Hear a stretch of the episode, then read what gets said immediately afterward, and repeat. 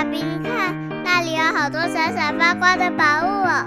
真的耶，宝贝，那就是传说中的十灾故事同心阁。我们赶快去一探究竟吧！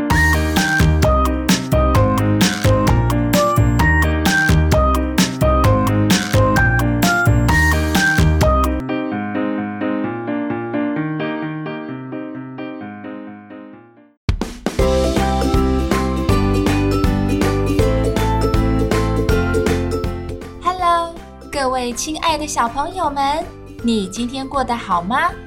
我是实在故事同心阁里把幸福阳光洒在你身上的桑尼姐姐。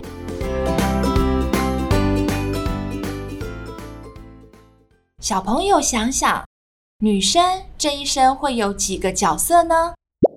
小时候是爸爸妈妈的心肝宝贝、贴心女儿，长大结婚。变成别人的妻子，有小孩后晋升为新手妈妈。很多妈妈除了照顾家人、处理家里的大小事外，还要努力上班赚钱，在工作与家庭之间劳碌奔波，非常辛苦。这里面的每一个角色都不好当。桑尼姐姐今天就要讲一个很难当的女性角色，她是唐朝皇帝唐太宗的妻子，也是王子们、公主们的妈妈，同时还是唐朝的什么？对了，唐朝的皇后。有句话叫做“欲戴王冠，必承其重”，意思是说，想要戴上皇冠。就要接受皇冠的重量，并不是说皇冠很重，而是皇后这个身份一加上去，就要以国家大局为重了。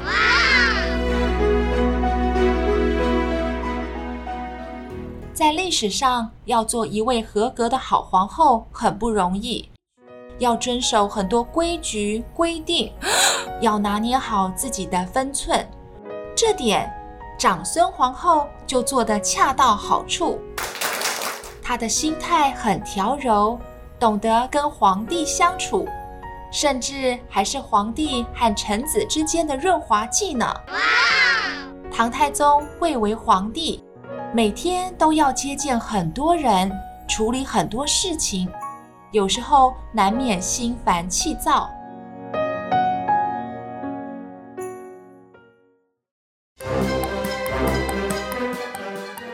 有一次，大臣魏征在朝堂上直接点出了唐太宗的问题，惹得唐太宗不高兴，气得下朝还在气。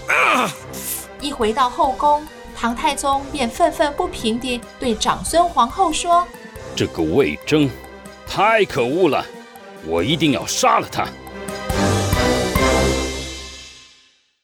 长孙皇后不慌不忙。柔声询问事情的前因后果，之后不发一言地走进房间里，换上隆重的衣服，出来向唐太宗跪拜，说道：“恭喜陛下。”唐太宗很讶异，有什么可恭喜的呀？长孙皇后说：“自古以来，有善于听取意见的皇帝，才有敢于直言的大臣。”陛下有这样一个敢于直接谏言的大臣，臣妾当然要恭喜您啦。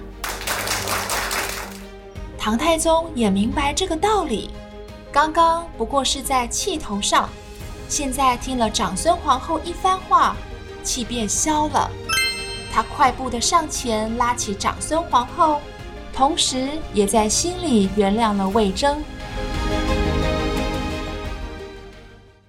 有一次。唐太宗的爱马突然死了，唐太宗气得想要杀了养马的人。长孙皇后就对皇帝说了一个故事。她说：“春秋时期，齐景公的爱马暴病死了，齐景公气得要杀了养马的人。那时候，他身边的大臣晏子就当着齐景公的面数落养马人的罪。晏子对养马人说。”你知不知道你犯了三个大罪？What？第一个罪是君王让你养马，结果不小心马暴毙死了，等于你杀了马。第二个罪是，死的这匹马不是别的马，而是君王最爱的马。第三个罪是，君王因为一匹马就杀人，全国的百姓听说这件事，一定会认为君王爱马胜过爱人。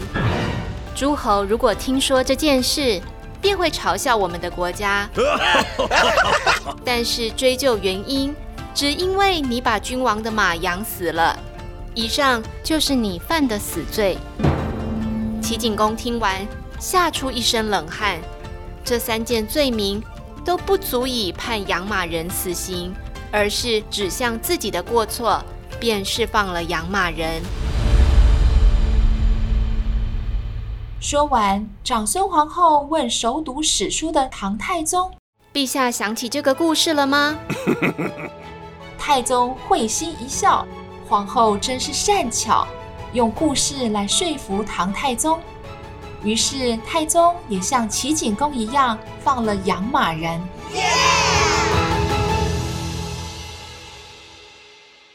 有时唐太宗情绪不好，迁怒宫里的仆人，长孙皇后就装作比太宗更生气，大骂那些仆人，并对皇帝说：“您把这些犯错的人交给我吧。”我会好好处置的。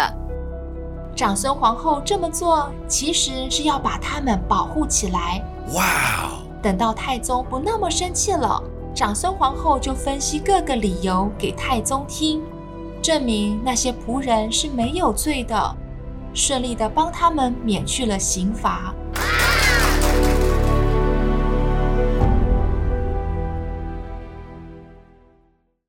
后宫里，皇帝的妃子们很多，最怕的就是女人之间的勾心斗角，惹是生非。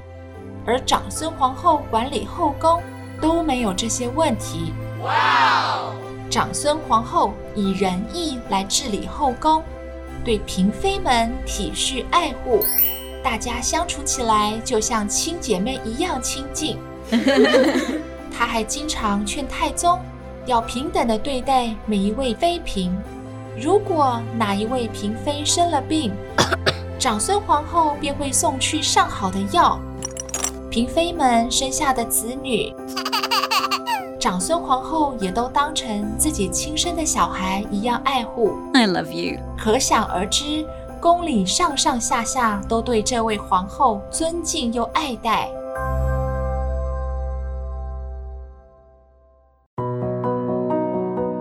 长孙皇后除了待人和气外，也很节俭哦。以她的地位，大可以穿上高贵华美的衣服，吃着山珍海味，并随意使唤底下的人做事。但他的衣服用品都不讲究奢华，饮食生活也很简单。长孙皇后先后为唐太宗生了三个儿子，四个女儿。可惜长孙皇后后来生病了，年纪轻轻三十六岁就过世了。她直到临终的最后一刻，还跟太宗说，希望太宗以后能亲近君子，远离小人，而且说自己对国家没什么功劳，希望死后用简单的仪式，用很少的钱财办理丧葬就好。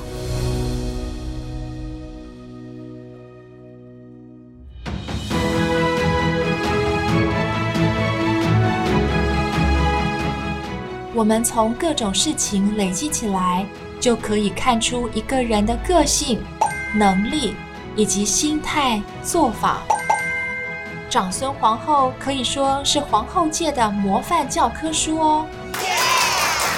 今天的奇女子就分享到这里，我是桑尼姐姐，下回实在故事同心阁见喽。